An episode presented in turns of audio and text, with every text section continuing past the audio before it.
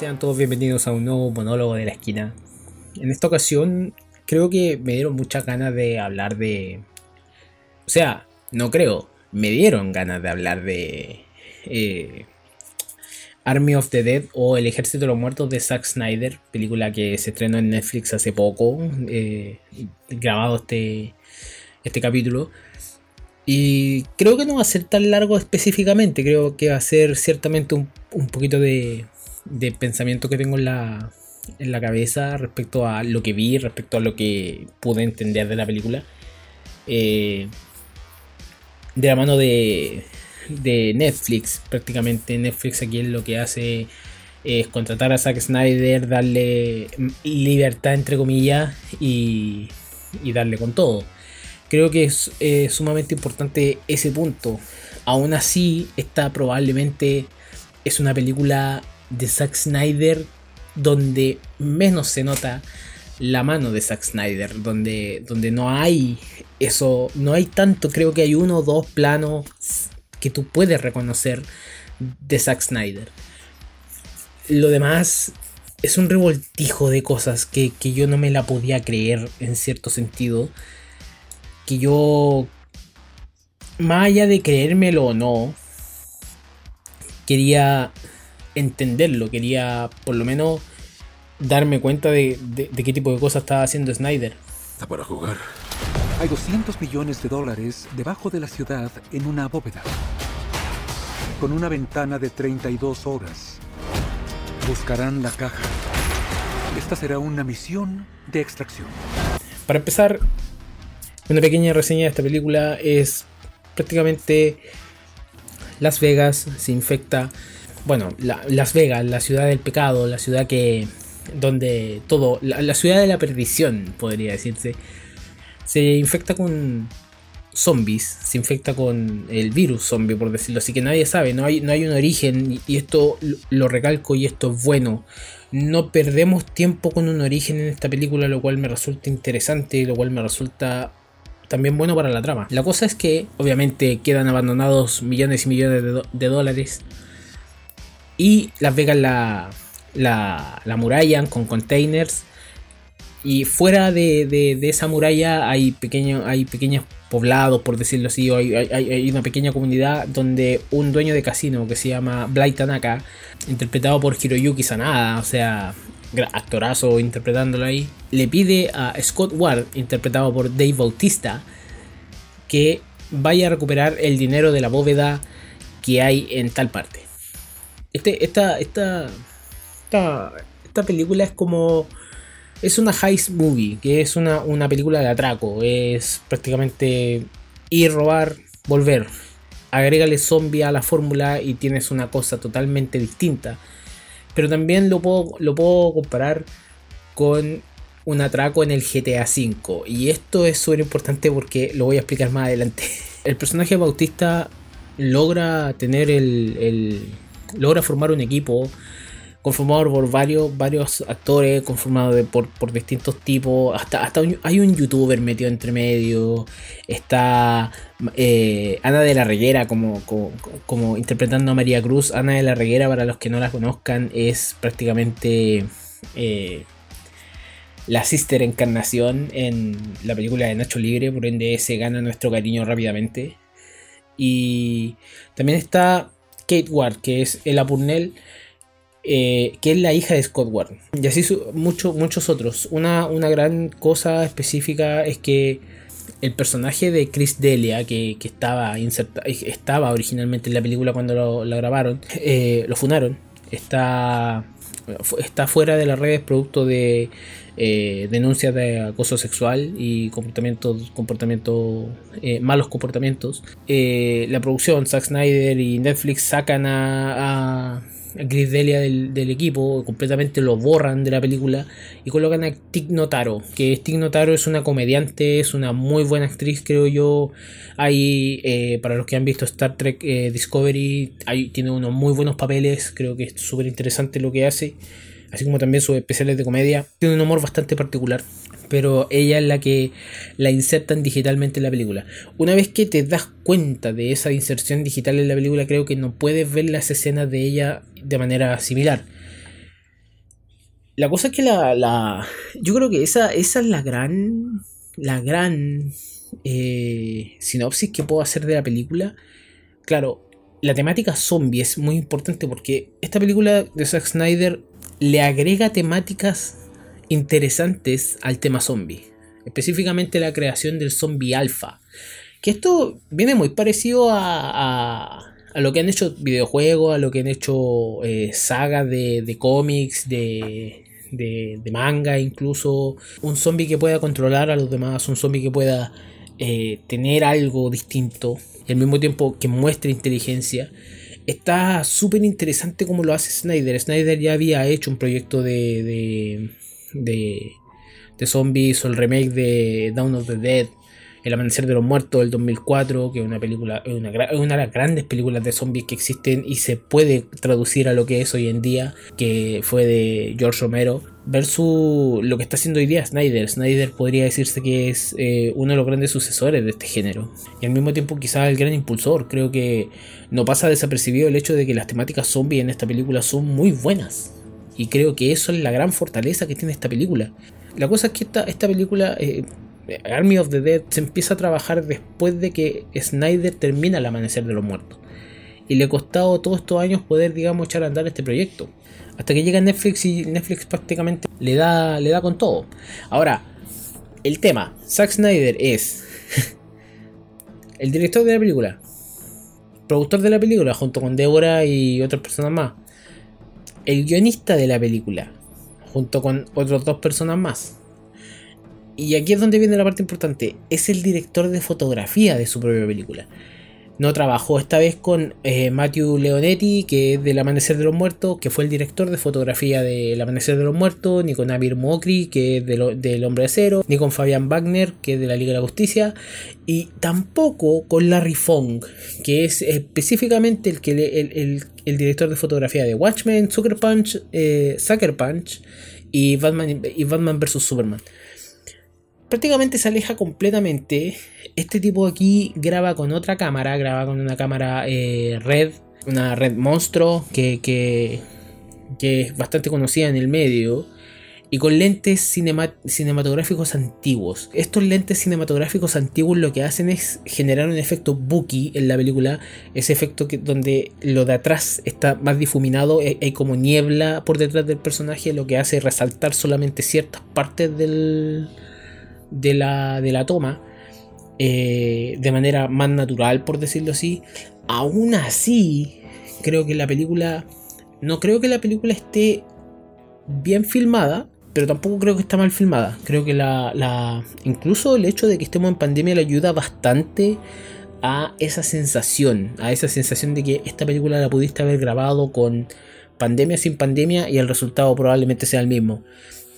Eh, es bastante interesante el, cómo ocupa esos lentes. Porque al mismo tiempo esos lentes rodan con, apertura máxima, entonces atrapan todo lo que está ahí, atrapan brillo, todo, las imperfecciones de la escena, etcétera, etcétera.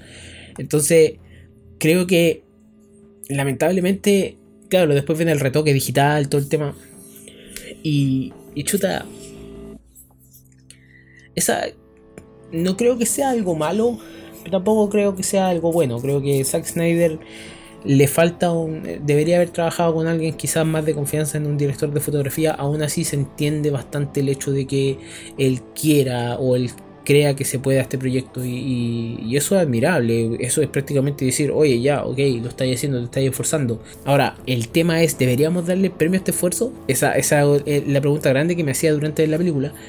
Y aún así yo tuve que desconectar mi, mi, cabeza de los spoilers.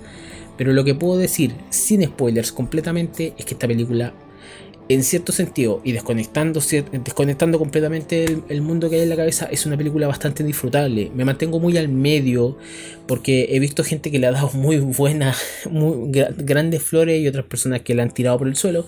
Yo me mantengo al medio, una razón por la que yo la disfruté, la pasé bien, pero el momento de conectar la lógica en mi cabeza creo que le hace mal. Tiene ideas muy interesantes, tiene planteamientos interesantes, tiene secuela confirmada, si no me equivoco, o secuela, precuela, entre comillas, que se llama Army of the Thieves o Army, eh, Armada de los Ladrones, que va a estar protagonizada por uno de los protagonistas que hay en esta película. y la otra es una serie animada de Army of the Dead, donde va a contar qué es lo que pasó, cómo se creó el, el, el zombie, de dónde viene, de dónde está, porque hay cosas en la película, hay pistas en la película que pueden ser como no pueden ser. Así que si van a ver esta película, por favor, eh, dense el tiempo para desconectarse y después conectarse, analizarla bien, verla bien y simplemente jugar con Snyder, porque Snyder al fin y al cabo o lo amas o lo odias. Eh, yo no tengo problemas grandes con Snyder. Creo que aquí está muy, pero muy restringido. Aún así, como dije, hace ciertas cosas interesantes para los zombies y eso es muy, pero muy valorable. Ahora voy con spoilers, así que puede ir a ver la película y puede seguir aquí nuevamente o si no le importa nada puede seguir nomás. Oye, qué final. ¿Quién hubiera pensado que Darth Vader era el padre de Luke? No se puede quedarse. Gracias, muchas gracias por decirlo. Ya, la primera cosa que yo dije, o una de las cosas que yo dije es si se parece, que se parece un atraco al GTA. Los atracos del GTA son atracos específicos importantes que se usan para asaltar bancos. El problema es que cuando tienes que escapar y terminas muriendo, muriendo, muriendo, vas perdiendo dinero. Ya, esta película es eso. Esta película prácticamente lo que hace es empezar con X cantidad de plata, enormes cantidades de plata, para terminar con un fardo de billetes. Eso es todo. Junto con las otras cosas. Esta película dura dos horas y media. Es demasiado tiempo. Yo sé que este es el año de Zack Snyder. Este es el año donde Zack Snyder tiró la Liga de la Justicia Zack Snyder con, lo que fueron unas gloriosas cuatro horas, que yo no tengo problema con esa película. A mayores problemas en realidad con esa película. Sé que termina en cierta parte y yo contento con que termine en cierta parte. ¿no?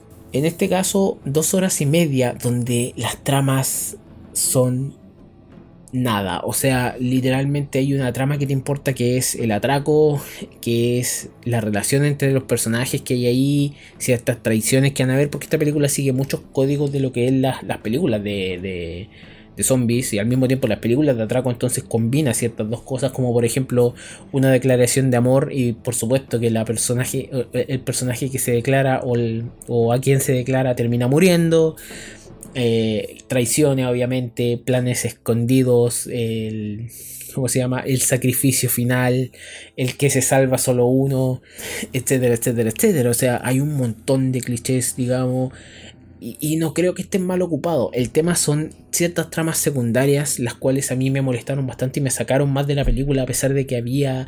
ya estaba dejando de lado la lógica. Que es como cuando le dicen a Spock en Star Trek, deja de un lado la lógica. Aquí creo que es bastante importante el hecho de que la hija de Scott Ward, interpretada por Ella Purnell, es el personaje más cacho que existe en la película. La moralidad de esa personaje es una mierda que literalmente hace caer a todo el equipo. O sea, lo que pasó, todas las muertes o la mayoría de las muertes que suceden dentro de la película, cuando todo se va al carajo, es cuando esa personaje está metida. Ella se mete a hacer otras cosas totalmente distintas, ella es como humanitaria, ella es como la, la, más nueva en el equipo, no sabe ni siquiera con, con suerte manejar un arma. Entonces, cuando se mete ella, empieza a quedar la caga. Completamente este personaje no te suma y es, lamentable. claro, hay demasiados personajes en la película y obviamente una de las primeras cosas que uno dice es quién se muere. El, el tema es que casi todos. Creo que lo que quiso colocar Snyder, al fin y al cabo, es una masacre. Eh, con, un montón de guiños, con un montón de cosas, con un montón de homenajes, entre comillas, homenajes o robos a otras películas. Dígase Alien, dígase de repente Man of Steel, dígase de repente el. ¿Cómo se llama? 300. Que, homenajearse a sí mismo también eh, eh, en eso último. Creo que tiene muchas cosas que son importantes. Y al fin y al cabo, esas pequeñas cositas suman a una balanza más positiva. Pero lamentablemente la, balanza negativa se sigue llenando. O sea, mientras siguen existiendo personajes como Kate Ward, que es la hija del protagonista, haciendo las cagadas que hace en esta película, creo que realmente eh, eh, el guion es tan débil. O sea, hay, hay, un caballo zombie y me parece espectacular. Hay un tigre zombie y se nota, y se, nota el digital.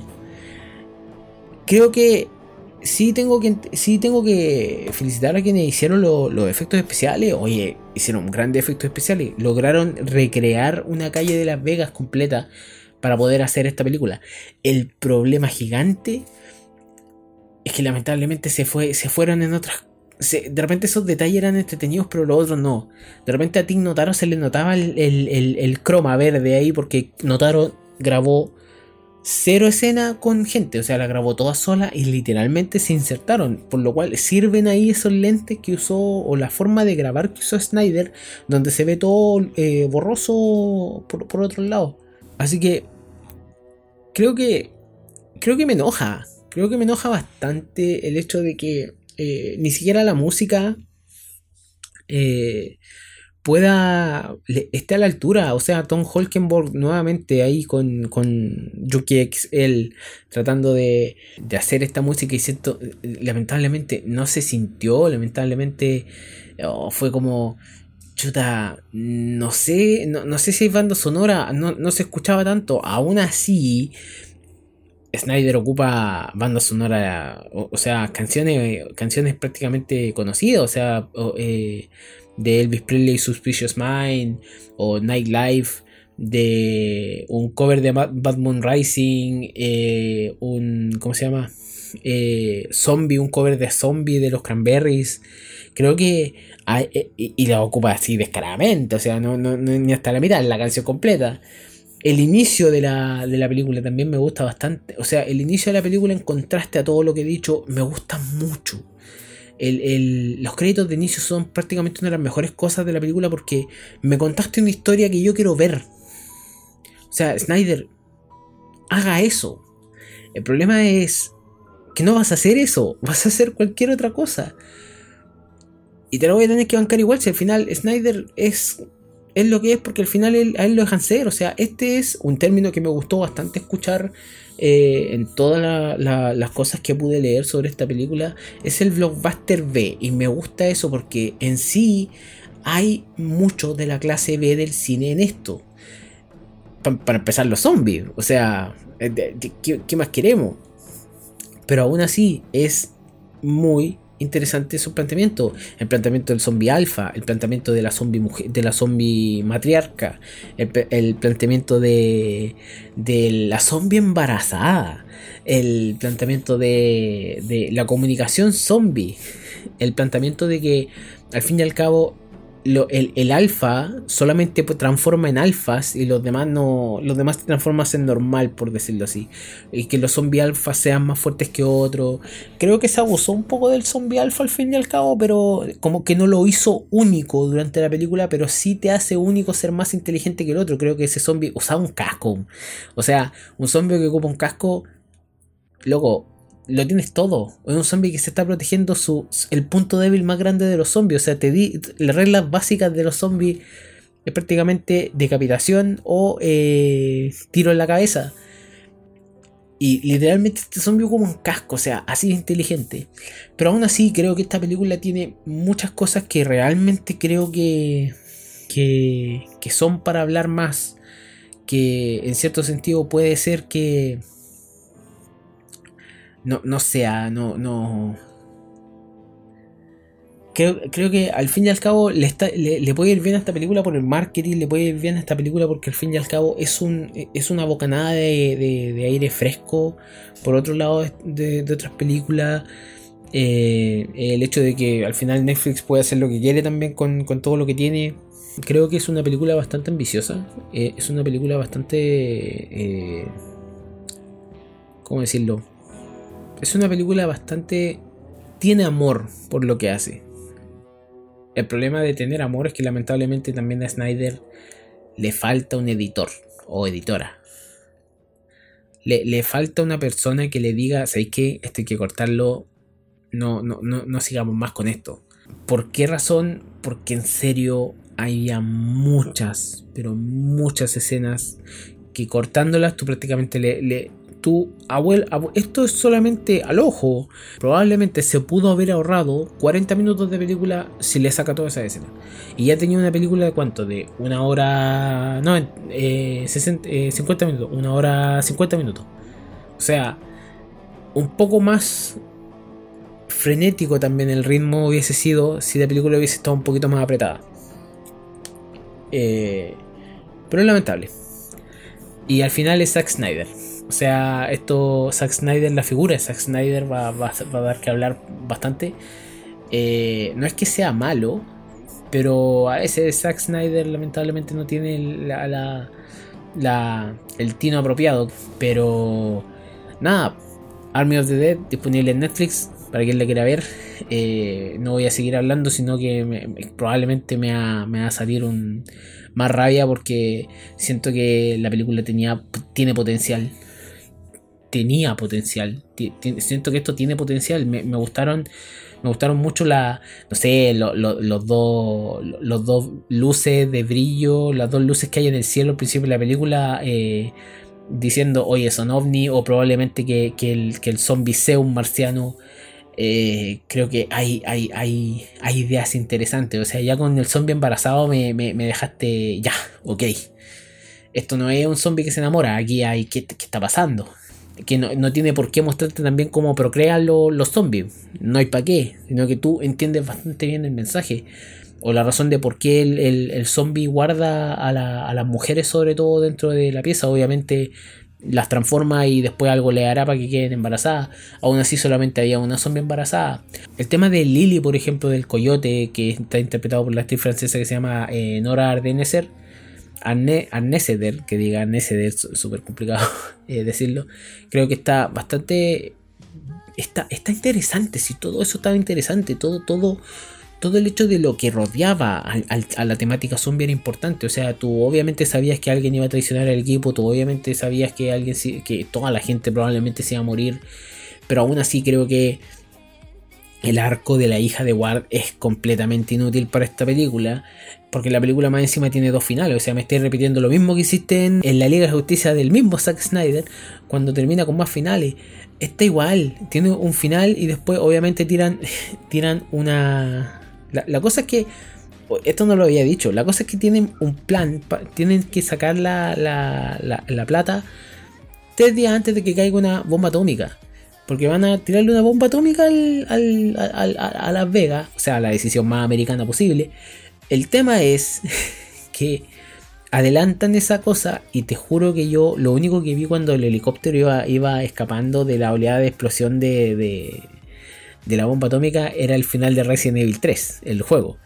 Eh, pero en sí, la película tiene dos finales. Eh, Bautista teniendo el destino que siempre pensé que iba, a tener, digamos, que era transformarse en zombie, que lo vayan a matar. Y eh, tiene un final después donde uno de los personajes sobrevive y se va con el dinero y más encima se da cuenta en el avión que él está mordido por un zombie. O sea, esto no se acaba. Pero aún así.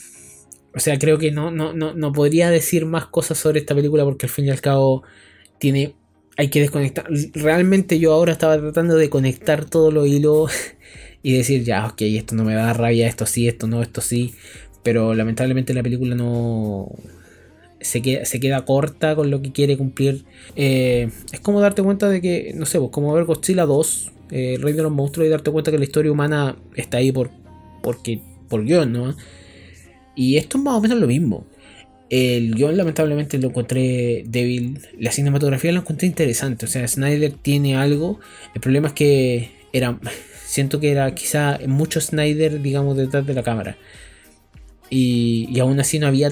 El, Snyder de siempre no estaba. El, Snyder de, de, de. las cámaras lentas, de todo eso. O sea, estaba, pero muy, pero muy, pero muy restringido. Lo cual igual me parece interesante ver otra dinámica de Snyder. Creo que eso hay que valorarlo bastante. Y finalmente, y lamentablemente, el hecho de que las tramas de esta película no logran juntar, no juntan ni pegan, la trama de la hija no, voy a seguir insistiendo, la trama de la hija no sirve, pero todos los demás son buenos elementos, todos los demás son buenas cosas que para futuro espero que las arreglen en realidad, yo no tendría problemas si haga lo que haga. Así que eso. Gracias por escuchar. Recuerden seguirnos en nuestro Facebook y Instagram que se llama arroba el club de la esquina. Y nada, nos veremos en el siguiente monólogo que no sé si seré yo, si sigo yo será otra película que de repente voy a ver y me dieron ganas de hablar de ella.